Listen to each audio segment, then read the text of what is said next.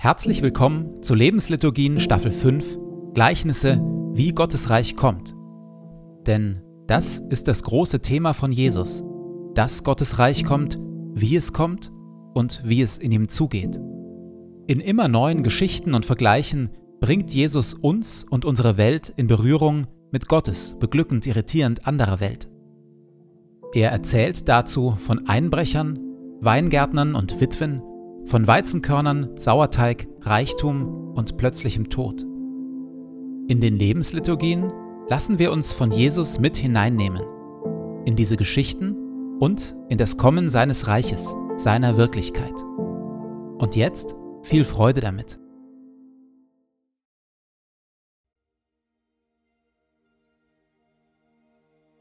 Zu Beginn lasse ich es ruhig werden in mir.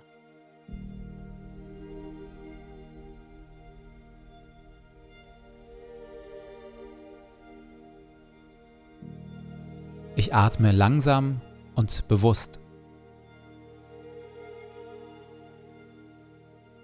Du Herr bist hier, jetzt, in diesem Moment und in meinem Herzen.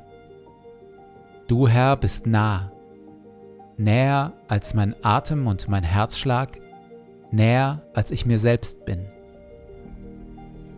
Du Herr bist Wirklichkeit wirklicher noch als alle Freude, Schmerz oder Sorge.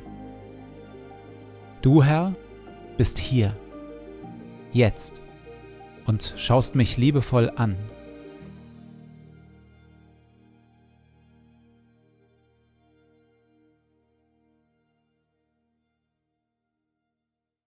Wir hören Worte, wie Jesus Gottes Reich beschreibt, Gottes Reich und wie wir in ihm leben können. Glücklich zu preisen sind die Sanftmütigen und die Friedensstifter, denn sie werden die Erde besitzen und Kinder Gottes genannt werden. Verzichtet also darauf, Böses mit Bösem zu vergelten. Haltet lieber die andere Wange hin. Betet, dass Gottes gutes Reich kommt und sein Wille geschieht. Trachtet immer und überall zuerst nach seinem Reich und seiner Gerechtigkeit dann wird Gott euch alles Übrige dazugeben. Sorgt euch um nichts. Sammelt euch keine Reichtümer hier auf der Erde. Fragt euch nicht ständig, was wollen wir essen, anziehen oder kaufen. Sammelt euch lieber Schätze im Himmel und teilt, was ihr habt, mit den Armen. Wenn ihr betet, tut es mit einfachen, ehrlichen Worten. Und wenn ihr anderen Gutes tut, dann tut es mit Demut und mit Liebe verurteilt und richtet niemanden. Denn selig sind die Barmherzigen und die, die arm sind vor Gott. Das Faszinierende und Wunderbare an Gott ist ja, dass er sich partout und unter keinen Umständen davon abhalten lässt, uns immer wieder neu zu suchen, zu beschenken, uns zu vergeben und zurechtzuhelfen. Gott ist weder willens noch fähig, uns achselzuckend aufzugeben, wenn wir selbstverschuldet auf abschüssige Bahnen oder in lebensfeindliches Gebiet geraten. Gottes Gnade, seine Gegenwart, seine Vergebung und Rettung empfangen wir stets gratis, voraussetzungslos, oft entgegen allem, was wir verdient haben. Dass wir von Gott gefunden werden, ist also gratis. Mit ihm gemeinsam zu leben, in seiner Gegenwart zu bleiben, in seinem Reich heimisch zu werden, kostet jedoch.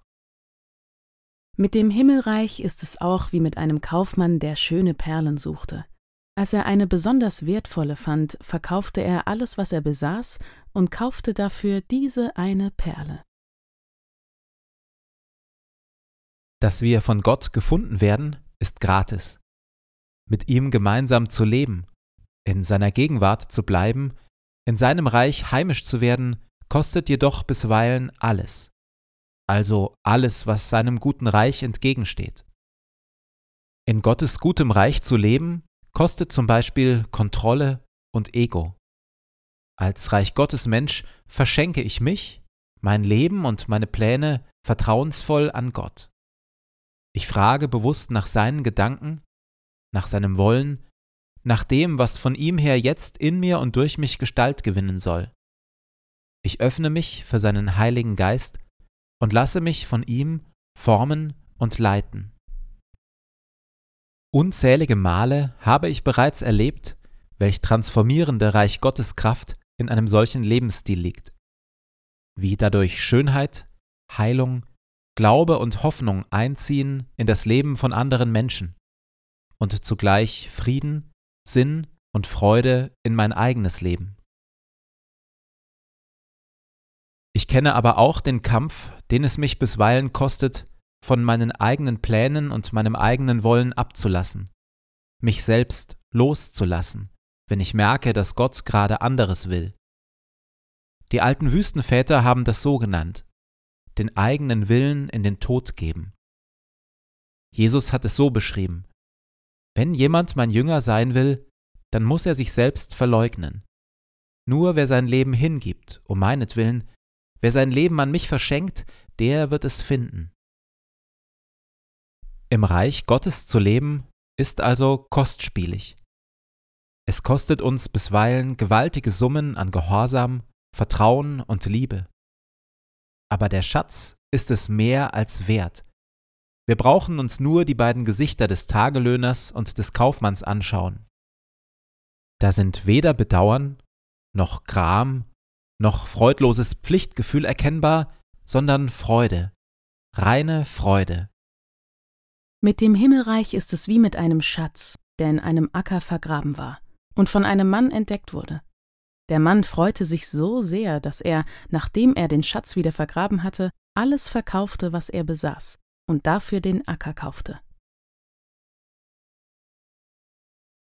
In welchem Bereich versuche ich aktuell verbissen, Gott und anderen Menschen gegenüber meinen Eigenwillen durchzusetzen? In der Stille lasse ich ihn vertrauensvoll los, meinen Eigenwillen. Verschenke mich an Jesus und sein gutes Reich.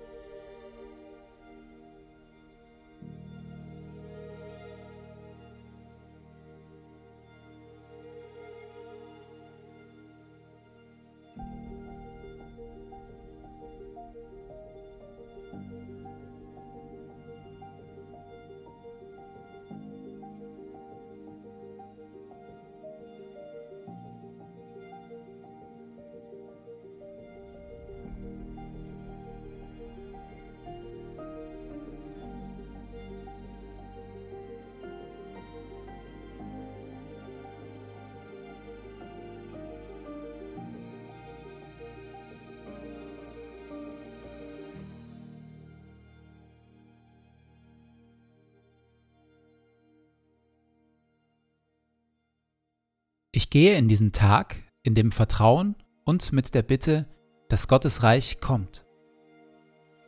Herr mein Gott, öffne meine Augen für deine Wirklichkeit, für das, was du tust und für das, was du heute durch mich tun willst.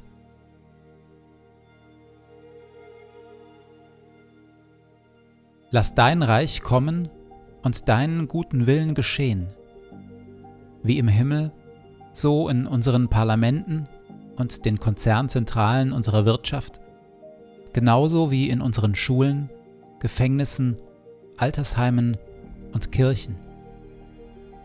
Und natürlich auch in meinem Leben.